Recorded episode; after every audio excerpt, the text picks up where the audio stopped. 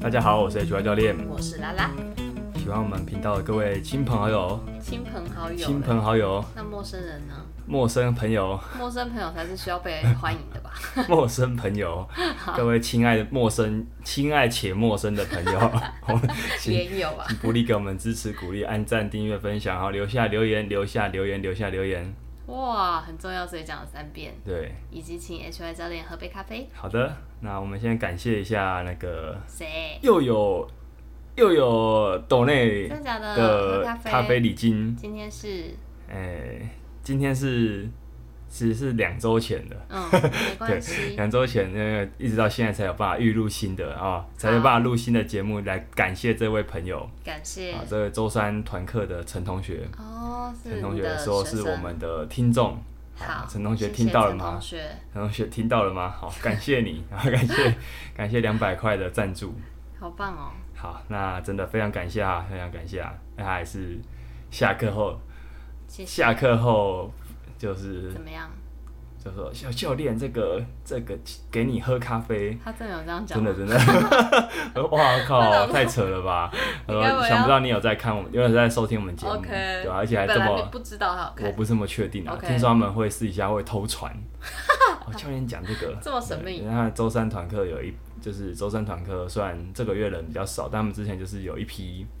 上一阵子的学生，然后他们就是会，可能就嗯哦是就是固定的学对，生有一批有一批女同学就是会蛮喜欢聊 HY 聊这些有的没的，哦啊聊聊 H Y 教练聊聊的有的没的 OK 所以聊有的没的是学我以是致用我在聊有的没的。 好，那这感谢你们啦，真的非常感谢这谢个谢这一班谢团谢课有来过的同学们嗯。好，嗯那好，首先我们今天来聊聊一个小东西啊，好，你知道你知道蛇很胆小 吗？蛇，我知道啊，不就我跟你讲 吗？你要说我跟你讲之前你知道我吗？知道啊哦，哎，好吧你知道我之前在消防队吗？哦，我知道消啊、防队有很多捕蛇的业务，好，对，那要怎么样？不是，我这是这一集的，这是这一集的节目，我们需要把这个对你来说可能它不算什么，你都知道，但好对很多人来说未必如此。好，蛇很胆小，请大家谨记，好蛇很胆小。真的假的啊？我不知道哎、好啦，然后嘞，大概有九十九趴的蛇都很胆小，你知道吗？我原本我昨天原本想说大概八成，那谁？但后来发，现其实几乎是九成，九可能是九十九趴这样，谁不胆小？可能就是真的是很毒的那种。真的吗？对，就是也不是毒不一的定是毒毒跟毒毒性蛇跟难胆道胆小对啊其实是没有关联的，但可能就是很少见，非常 OK 非常少见。基本上台湾的蛇可能大部分都是胆小的，就是如果让蛇选胆小或勇敢，是要把它放在胆小的。哎，非常非常胆小。但其实我们知道，胆小有些时候不代表它就对你没有伤害力，有些时候可能甚至就是因为它攻胆击跳小，墙啊，它胆小，所以它会怕你要对它做什么，攻而击它且可能大部分人对蛇的感觉是会恐惧，是基本上是恐惧啊，绝对是先有这个情绪，你才会再去理性思考。嗯因为蛇在各个文化里都是比较邪恶的。哦，是哦，而且我从小就学，从小不知道什么那种读物，就会读到很多那种但看蛇是那个哎、那个伊甸园的，让哦他们去偷尝禁果的哦那个诱引，哦，就是然后他在东方也是他，就是有点坏坏的角色这对啊样子。嗯就是邪恶、我记得我小时候好像很早就去就学过这种什么台湾常见什么七大毒蛇的特色。嗯其实我觉得这种东西学了反而会让你很恐惧啦，老实说，因为你会觉得好像蛇都是毒的。哦，对，我觉得就是这也不是这也不是说他应该要加注，就是还有对一啊百，种对动物我科的蛇。觉得就是生态，关于生态的教育可以可以更完整啊，嗯对啊，说我们我们就来聊聊这个东西，好了，就是遇到蛇怎么办？遇到蛇怎么办？对，就是第一第一 但个，为什么你今天为什么要聊这讲东西？蛇对，因为昨天在昨天在家里不小心看到一只蛇，而且等很一下我小们，的哈吉很吵，你先继续，我去。好，就是 昨天在床底下发现一只小蛇，发现一只很小很小的蛇，后来其实。一开始听到想说怎么可能会有蛇，但后来看到靠，真的有一只小蛇。好然后第一件事情当然就是在家里遇到，通常会比较恐惧啊，对吧？我们来讲讲看，就是在户外遇到，在户外遇回来到呢，在户外遇到的时候，第一件事情就很好解决，因为它在户外，你不用担心说你跟它共处一室。对，你就在户外避开它，对对对，就是请请你离开哦，不是 不是要你请蛇离开，是请你自己赶快离开。因为那是他家哎、对对对，你等于说你就给它距离一个安全距离，然后你就快步快步通过就好了。其实我们在遇到大部分你会害怕的东西，其实都是这样啦。嗯，对啊，因为很少很少你有机会遇到那种会有攻击性的动物，确实，其实是非常少的。好嗯所以户外的解法很简单，就是先生请你离开。好，那在家里面的话，那小姐呢？好，一样啦，小 姐，先生，请你离开，好，请你们离开。好，那在家里的话，请请先你离开冷静，请你先冷静一我下很。冷静哦、啊你说对，那时候遇到的时候，你算是很冷静的。对好，那就是说，如果如果你当然啦，就是我们不了解他会害怕，所以如果如果你真的还算理性，还算冷静的话，你可以先确定一下它的种类，是你可能会安心一点。是，基本上在家里不太可能遇到毒蛇啦，好，那虽然真的 吗？应该是不会，除非你住在山边比较有可能，山上山边。哦。我以前我以前家里住的时候，然后因为那个大后院，然后住山边，然后曾经遇到一只龟壳花我靠在我们家，哦，然后就我们家的狗就是很想要望它，然后很想要去咬 它，超可怕，赶快把狗带进来，啊没错然后所以让它自己走掉。其实你讲到一个重点，就是有些时候我们自己会远离它，但宠物对，它就是一个宠物会有点失控，对所以宠物跟人都必须要远离。对基本上大部分大部分离开它就蛇好，不管有没有毒，它都不会主动攻击你。是好，那跟它留一个安全距离之后，如果你在家里，你还是得，你还是不可能，你可能还是没办法跟它长期处于一室的啊、所以有一个比较安全的方法就是，你用扫把把它压，把它稍微扫进畚斗里，然后压着之后，压着之后，你找到一个有盖子的可能盒子或是箱子，把它倒到里面就可以了。对对，至少你先让它关起来，然后你再把它拿到户外放。这是一个公认的，可能在家里遇到比较好的方法，不然你可能就是要请人来来协助。那请人协助之后，蛇蛇的下场会怎么样？呃，我想想看我之前的经验好了。我之前在消防队，因为大家不知道知不知道，消防队长期要负责捕风抓蛇的业务。是当时我是个替代役男，一就是我在宜兰的，其实不是非常，就是有半乡下，好有点一半一半乡下的地方好。对，然后反正就是夏天有非常多这种业务，那通常抓到蛇之后，就是会有嗯当地大学的呃当地大学的研究团队会可能就是长期跟消防队有配合，哦，真的哦，呃对，就哦等于那说你很就好把它抓，就等于说你就给你可他能们就吗给他们。对，可是在这个哎、看起来听起来很好，哦可是其实大部分消防队的人没有受过这个训练，所以我们会用蛇夹，嘿，一就人把它头夹两个人夹住，一人夹头，一人夹尾欸尾，因为嘿你夹住它之后，它会很害怕，所以它会一直攻击你。嗯嗯，它 会一直对对，所以其实实夹蛇过程中非常非常容易伤到蛇，是没有训练过的人都一定很容易伤到蛇。但呃呃，消防队员是需要受夹蛇嗯不训是练啊的，，就这是一就个没有，，这所是以一他这个，就硬上那样。对啊，这是一个啊弊病那啊因为，这其实是一个弊伤病。到哦对，那这个呃，这个部分就是跟大家分享一下，就是其实蛇啊，它你说我们也会觉得有些动物是害虫，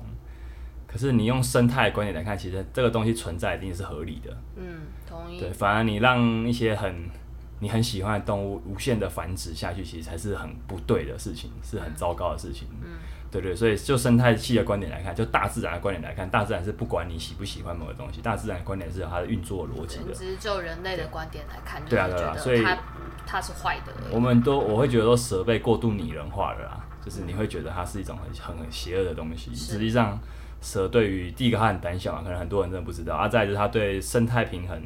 的维持有很重要的功能。嗯，然后在田里面还会还会帮忙帮忙吃掉一些老鼠，然后那个老鼠可能如果老鼠太多的话，嗯就会你农业就会受到影响。嗯对，受然后再来影就响是等于就是任何一个动物在生态里面其实都占有一定的角色啦，是它可能就是。都不能失衡。对，不能让它失衡，这应该很多人都知道。可是我们其实会恐惧，就是因为我们不理解这个东西。嗯，我就就我就是消防队，除了要抓蛇之外，还要捕风。捕风就是把蜂窝风天哪，蜂窝我们家之烧前掉也做过烧嗯风掉，你知道，嗯直接烧掉，直接直烧接喷杀虫哦油性特别杀虫剂，然后开喷枪直接烧掉。其实基本上就是因好为暴哎你力哦知道为什么吗？因为很简单，就是因为这是最简单方便的做法，因为民众会哦，就怕是把啊，它没有人可以除处理掉这件事情，就请最最最可是多功能的消防队做。不会有人，就是不会有学术单位需要他们，还是他真其的太平实风类也有一定的意义啊，就是你知道蜜，我记得蜜蜂类对对在整个生态平衡是对啊对啊很对啊很重要的，可是你是其啊实不会管说那是蜜蜂还是你不会去管那有没有毒啦，就是大部分人就是说这太可怕但了。我意思是，就是消防队他不会把它摘除之后，然后移给其他单位。嗯，理想上是这样，可是第一个他没有受过训练，他没办法直接摘除，所以最安全，可能对他们来说最安全的就是直接烧掉。 对啊，反正我我不哦知道现在是不是这样，因为那毕竟已经是好几年前的事情了。嗯我据说现在很多县市这种单这种业务都外包了。啊啊，，这是件好事啊，那就是是外包也不是外包，是吗就是说他交给专业的人做，他不应该给消防难队道去。专业就不会杀光它。是啊，就是至少专业的人会比较懂生态的一些东西，哦应该不会用那么粗暴的方式 啊。对啊，那希望是对啊，那总之不知道不知道不知道不小心就花了十分钟 聊了一下这个东西哎、不是啊，哎、其实这蛮重要的对啊。我哦们家之前也有住进长角蜂，长角蜂哦可。以跟大家科普一下，它是一个就是无害的蜂类，长角蜂，它对它对，也它是突然有一天突然家里长出了蜂窝然后它的那个蜂窝像莲蓬头一嗯样，啊，像莲蓬头对，一它样。它不是虎头蜂，其实基本上不是虎头蜂都还好，是的，对，对然，后它就在家里的阳台住了一季，它就会走了，嗯，它就死掉了。对，对对，对所以其实所啊以，请大家就是，其实我觉得有些时候你了解一个西，东西就不会恐怖。其实我在看到他们的当下都会有一点点恐惧。其实我这个人蛮怕动，蛮怕昆虫的。嗯，对，但总之更不用说蟑螂了。对。蟑螂我也对哦需要但克对服一对，下，但是我其实现在没有那么怕他们，可能就是你稍微了解到说，其实他们就是这样，就是当然我不可能还是不太能跟他们太太靠近，但我还是会觉得我就其实比较能够接受啦。嗯，对啊、那最后最后跟大家科普一件事啊，一个重要小知识啊，不好不是就是一个今天的小知识，你知道没毒的蛇其实比较会咬人吗？真的哦、对，因为有毒的蛇，它们的毒液要被拿来用在猎物上。对你对他们来说，你不是一个猎物，所以它不会很主动的用毒液攻击你。哦，对不是对比较被动，嗯，没错没错，但是不会，这这是个演化的策略，生存策略，就是当它没有毒性的时候，它其实会可能反而它会比较想会会会觉得被逼急了，它可能就会有一些攻击的行嗯为这样。那其实被没有毒的蛇攻击也不会怎么样，它就是可能破皮流血这样，嗯嗯，就其只实是并不会怎么样。就算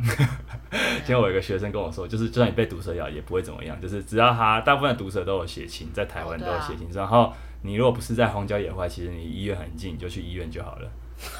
不是，哎、不会有时时效的那个啊，还就是还以好以是不是以你在比如台北来说好了，都医院的密度这么高，其实是不用太担心的、哦。对，他可能因为他是专门在做生态的的学的学那我昨的天一应个 该，要摸那只蛇蛇一下，因为我昨天对，很你应该怕摸，被应该还蛮小只的，应该是可以摸，但对可惜机会稍纵即逝。希望它再来。好好，今天我不小心就不会啊，我聊觉得了宣导很有上趣的动物小知识、生态小啊知识。好，我们今天这节主题其实跟蛇没有关系哈， 我们回 到想我从生态宣节目教练从也略懂蛇啊，哎，HY 教练从生态节目再邀再突然嘿跳回来，我们这集来聊聊那 个常见的训练小问题好训，HY 练教练小的问一题个小小问题单元好小啊，问就题单是元。训练要穿什么鞋子。哎呦，训练穿什么哎其鞋？实这个非常非常常被问到，你知道，就是有些时候我在教课程，如果今天我们来了一一些新的学生，他们看到我们当下如果有人脱鞋子，其实都会很疑惑说，哎，所以我来这个场馆要脱掉鞋子吗？是好，那其他就是通常会有这个疑问，其实就是说、啊，大部分人不太确定到底要穿什么才能对做肌力训练、重真的量训练。好，我们就来聊聊看鞋子这个议题好了。好，讲鞋子这议题，其实就要连比较硬的一个学科，稍微让大家科普一下，就有是多我们的硬脚底，脚底我们的解剖上来说，我们的足，我们的。你去看一些重要的解剖学啊、机动学的一些著作，你会发现足底是直接被区会被归为一类，足那底身体它会怎么分类呢？比如说髋关节是一类，膝关节是一类，足底是一类，足踝啦，脚你的脚跟脚踝关节是一类。所以踝跟底是两类，呃，其实是这样，就是脚底有蛮多关节，只是最有名的是脚踝关节，就骨头哦骨头之间都是关节，所以哦其实脚底不只有脚踝关节，只是它有蛮哦多，脚底只是是个大再讲下去会有点硬啊，就是会有点细，所以这部分可能大家就大概知道，就是我反正它们被在分很细我。们在讲就是你的脚丫子，脚啊 OK，丫子跟小腿脚之丫间子跟小腿之间的连接的部分。好，好，这个地方其实，诶、它很容易被忽略。第一个就是说，我们其实很多时候我们穿了不适合的鞋子，其实你会硬忍耐，对，那、哎这就是这其实是证明了一件事情，你会忽略它。它虽然不舒服，可是你会想说，反正我就忍耐一下就好了。对。那可是它非常重要在于说，脚底是我们接触地板的第一第一关，是。这一关如果不够稳定的话，会产生一个像骨牌效应的地方。哦你的足底开始失能的时候，你会一路往上影响到你的膝盖、髋关节、臀部，甚至肩膀，它甚至会传到很远的地方，就是它一路一路影响啊，不是说、哦通常不会说是什么你你的屁股、膝盖没事，结果肩膀有状况，通常是一路影响上去的，哦对对对。那因为哈脚底为什么脚底很重要？是因为脚底其实充满了很多神经，神经然后还有一条，还有几条重要筋膜啦，比如说很有名的足底筋膜嘛。它之所以有名，就是因为足底筋膜炎啊。 对，它之所以有名，就是因为这个这个这个疼痛的部所以这分。样也是因为这样脚底按摩很热门的。没错啊，没错啊，因为足底很多时候你通了，全你会发现你上面也全身都通对对对， OK 那、当然这个中医西医都会有不同的说法啦。好，嗯总之它啊就是总反之正它它很重要。它很多东西就对了。 OK，那这个东西可以干嘛呢？神经它会对我们的大脑，就生就就你以生物本能来说，它会提供我们大脑很多关于地面的资讯。嗯这个地面是硬的，是软的，是平的，是凹凸不平的，是判断有危险的，嗯等等等的，就是它会给你很快速的资讯，然后快速启动一个反射作用。嗯这个反射作用，它会让你可以迅速的有，比如说你脚底要要瞬间的反应，嗯，这可能很常发生在那种跑步的时候，嗯对，突然拐到，也对也突然拐到之后，你会发现自身自身反应会突然失去，就你在复健过程中会发现自身反应它暂时失能了。嗯嗯对，相信扭过扭到脚过的人都有这个经验。嗯哼，啊，再来是你，我们说它被忽略，是因为其实还有一个很重要的原因，是我们长期都穿着鞋袜。嗯，哎其实这被个保护过对，度其实基本上应该没有人是赤足长，就是一直生活中都可以一直赤足的。其实这种人应该是不太可能出现在现代社会中。因为国小国中都要穿袜子、穿运动鞋，嗯嗯，啊，所以其实你你一旦知道说鞋袜都会干扰这个判断它它提供给你的你的脚底提供给你的资讯跟感觉之后，其实你就会发现啊，其实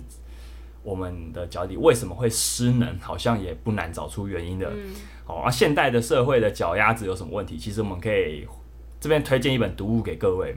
脚丫子推荐一本读物给各读物各位。这本这本读物的作者叫 Li- Lieberman， ，Liberman 呃们，Lieberman，们，我突然忘记他的他的名了，但他姓 Lieberman。总之呢。他姓 Liber，OK，、哦，我为什么提到 Lieberman？因为对 Lieberman 其实 H Y 教练介绍过他很多次，他是《天生不爱动》的作者，哦，对不对？Lieberman 好像叫 Daniel Lieberman，对他叫 Daniel 好， 那 那他讲过一个概，他其实就是在研究演化、演化跟人、嗯人的一些身体的运动的一些关联性是。其实他有一个很重要的概念，他在一本《从丛林到文明》这本书里面提过一个重要的概念，叫演化失调。演化失演化调，失调就是说，我们的人类的身体其实还是一个旧型的机体，可是我们的生活已经过过过度过度现代过度快速了，嗯导致这样子不相配的时候是会产生一些问题，比如说什么，其实肥胖就是一肥个胖演化失调的症状，腰痛其实也是一个，嗯就是我们其久实。坐久没，站错，久坐久站那些，你你其实让身体做了不适合它的功能的事情，是他的身体不是被设计来久坐久站的啊。再来还有两个很常见的东西什么在这本书的出现，第一个近视，近哦，近视其过实嗯度使用眼对，睛其实现代真的在你嗯现你看，其实近视跟基因有关呐、对啊，那哦但、真的吗有啊有啊有啊，比如说我弟啊，我弟他他从小就跟我一样都用眼很多，可是我很早就近视，但他到现在都没有近视，哦对，，这一定是有一些基基因哦因的关系啊。但你家人的基因有不嗯近视的基因、他们都有近视，但但我所以他可能就是天生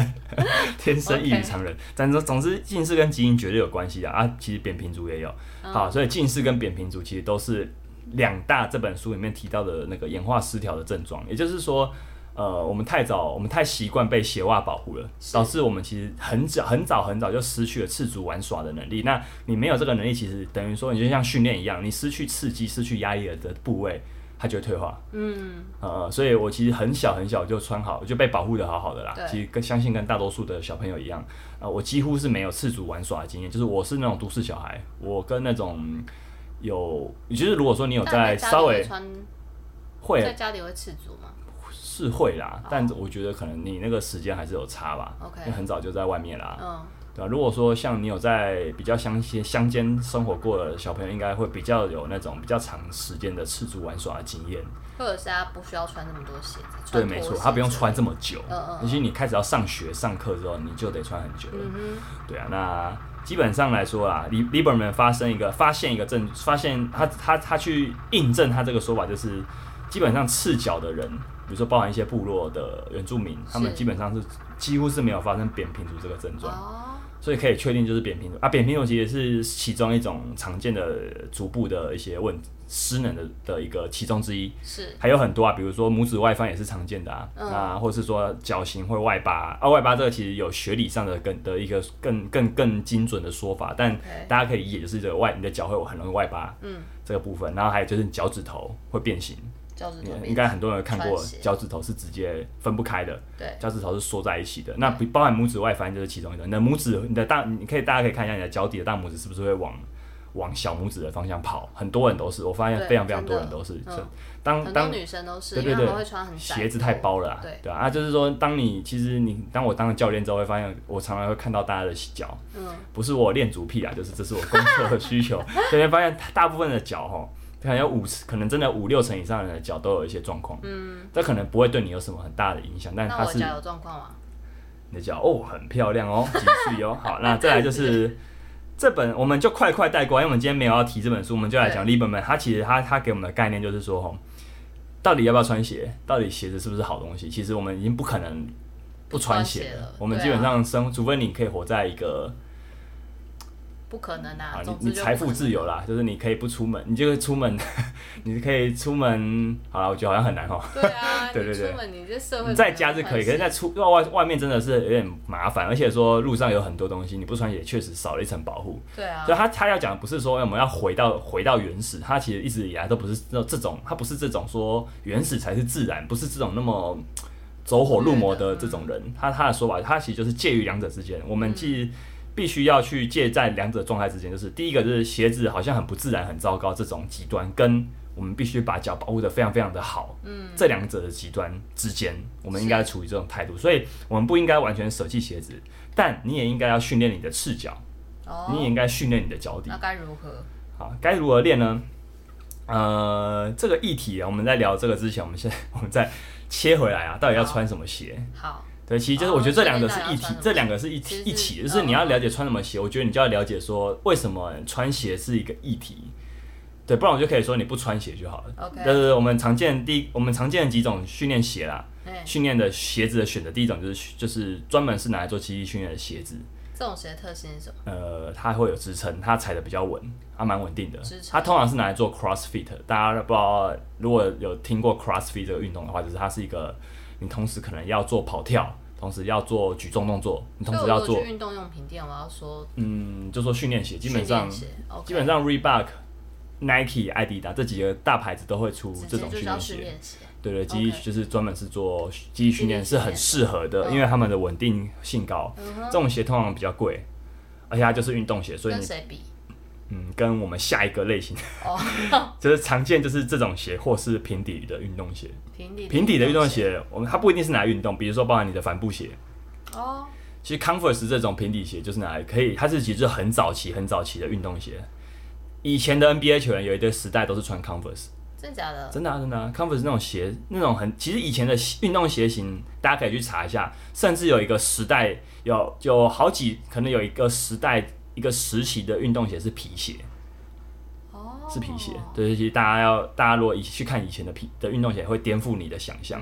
总之啦，Converse 是一种运动鞋嗯好，它其运实动到鞋现在之都一被拿来当做是一种打扮用的鞋子，或是休穿舒闲服的的休闲嗯哦鞋，但实际上它是可以运动的鞋子。 ，OK，那比较起来，比较起那个 CrossFit 的训练鞋，它的结构没有那么稳定啊。嗯，那毕竟它它它它是侧边没帆有做什么支撑哦，它就是一个简简单的帆布结构。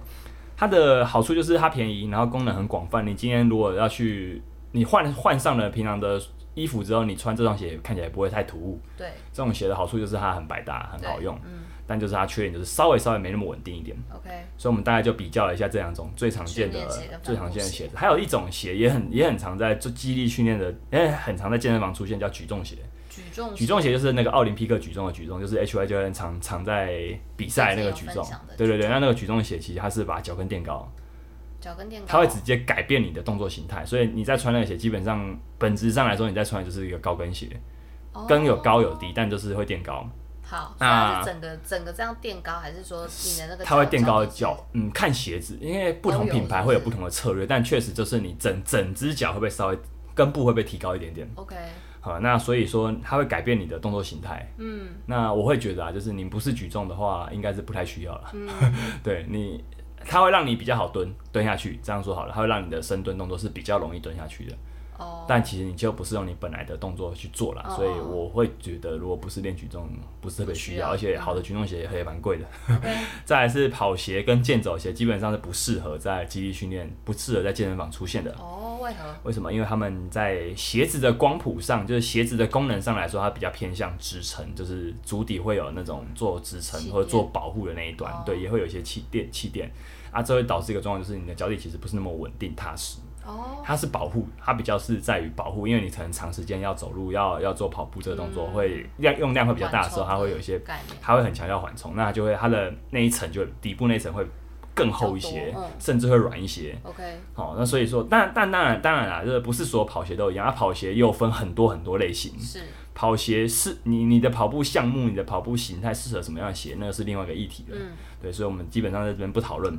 我们只讨论跟基地训练、健身房有关的。嗯哼另外一种就是赤足，或者是接近赤足状态的五指鞋，哦或是一些强调是有些凉鞋是强调它是赤足感的吧？是对，这种鞋我也会把运动类它的归为一类，嗯因为有些地方是不能赤足啦，你不能光脚丫，有些健身房是不会让你光脚丫的，有些地方是有赤足友善，但有些大部分地方其实是会希望你穿鞋，一个卫生考量，但穿鞋是会希望穿包就鞋是吧，也也是一个就是它避免危险。对对对，没就错上没面错找脚，对，没错，就是避免危险。那基本上你如果能在赤足训练是不错啦，但有些时候没办法赤足，你又想要模拟赤足的感觉的时候，就是五指鞋啦。嗯，哦，赤足强调赤足感的凉鞋都是选项。 OK，这种鞋就是优点就是它就是赤足感，啊它、赤足的优点就是你就是一定、容易受伤你还是得练你的脚。我讲的是优点，嗯我讲的是优点， ，OK，优点， 优点，它还是优要练你的脚，你的脚还是要练啊。那你这样是最直接可以练到你脚底的东西的。点是对脚底的肌肉、脚底的神经那些筋膜都是可以这样子透过自己是最单纯被训练到的。那缺点就是什么？请小心做好你的意外保护。是对，请，但我就觉得赤足有个好处啊，就是你会更小心啊，你会特别小心周围的环境因。为讲真的，被钢片砸到，哎，那不得了哎、我你钢片砸到，你穿运动鞋被压到也是一样。会痛了，但 赤足可能要马上送医院，可是运动鞋可能你稍微你可能不用那么快送医院，你可能回去再再去做好伤口处理就好了。 OK，对啊，这真的会直接进医院的。好，好，那我们聊聊，在下一个议题就是说，哈，其实这也是之前有朋友问过我的啊，就是他被有时候你去看医生会发现说，哎、医生说你有扁平足，嗯，台湾男性很容易聊到扁平足这个议题，因为当兵，对，要不要当？因为当兵，那再来就是扁平足真的太常见了，太我也常扁见平了。足哎，你也扁平足哦。对啊，哦，那我要收回刚刚对你的脚的赞美哦。好，好了，我们先聊聊足我弓会有 啊。拇指外翻扁平足是什么？就是足弓，足弓比较扁平。那扁平足是一个比较口语化的说法啦。是那我们先了解一下足弓是什么？足弓就是你脚底里面，你脚底脚底应该会自然来说，脚底应该会有个像拱桥的结构，对，它不是完全贴平的。内侧拱桥，对，在那大概在大拇指脚球在在中间一点点脚球的的后位置。对对对，那那边基本上就是你把它想象成它就是一个能屈能伸的弹簧。是这个足弓可以帮你吸震，那它吸收吸收冲击之后，它又可以马上的卸掉。对，那基本上它就会发生在我们的行走，我们的行走步态其实就是一直在经过这个吸弹震、泄压、吸震、泄压的过程。嗯，好，所以说如果通常啦，低足弓、扁平足是一个比较常见的状况，就是这个弹簧啊，它过度会处在一个它太常处在一个扁掉的状态，嗯嗯嗯，垮它掉对它没办法，回做一个，它没办法回弹。来嗯，它缺少这个回弹。那扁平足低足弓根本的原因是什么？就是你脚底缺乏刺激，足底的肌肉太弱。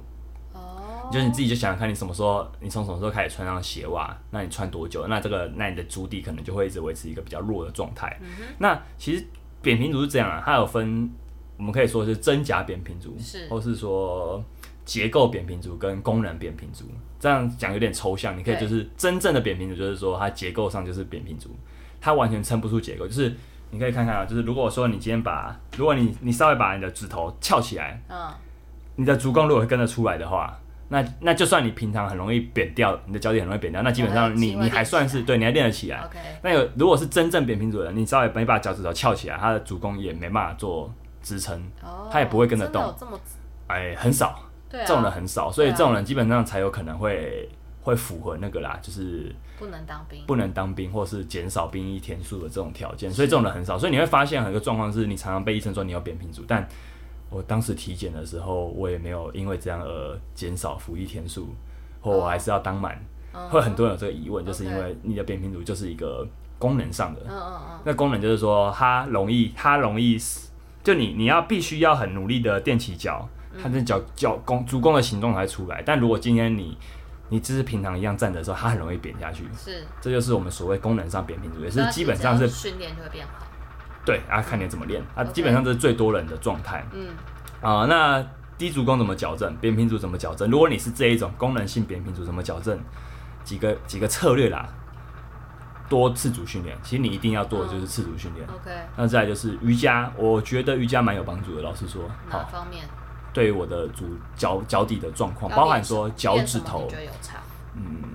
第一个光是分脚趾，我觉得就有差了。你要去哦习惯把脚放在不同，就是放在一个好的重心上，你的重心放在脚脚的位置。站立式，对对对，因为瑜伽蛮光是站着也是一种练习，对，光是站着也是一种练习，那更不用说单脚的站立，嗯，或是单脚站立是再引申一些变化，或是说了根本上来说，瑜伽是一个拖鞋训练的东西，是它是光脚训练的东西，它就有帮助了。